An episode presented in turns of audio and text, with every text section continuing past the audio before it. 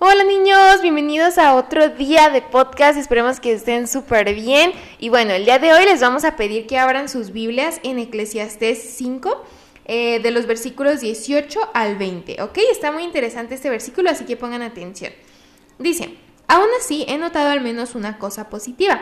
Es bueno que la gente coma, beba y disfrute del trabajo que hace bajo el sol durante el corto tiempo de vida que Dios le concedió y que acepte su destino.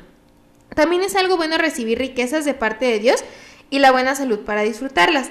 Disfrutar del trabajo y aceptar lo que depara la vida son verdaderos regalos de Dios. A esas personas Dios las mantiene tan ocupadas en disfrutar de la vida que no pasan tiempo rumiando el pasado.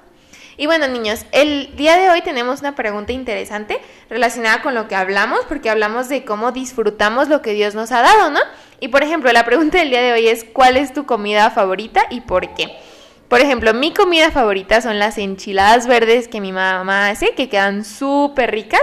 Y pues yo agradezco mucho porque ella las puede preparar y me las prepara cuando estoy triste o feliz o, o en ocasiones especiales.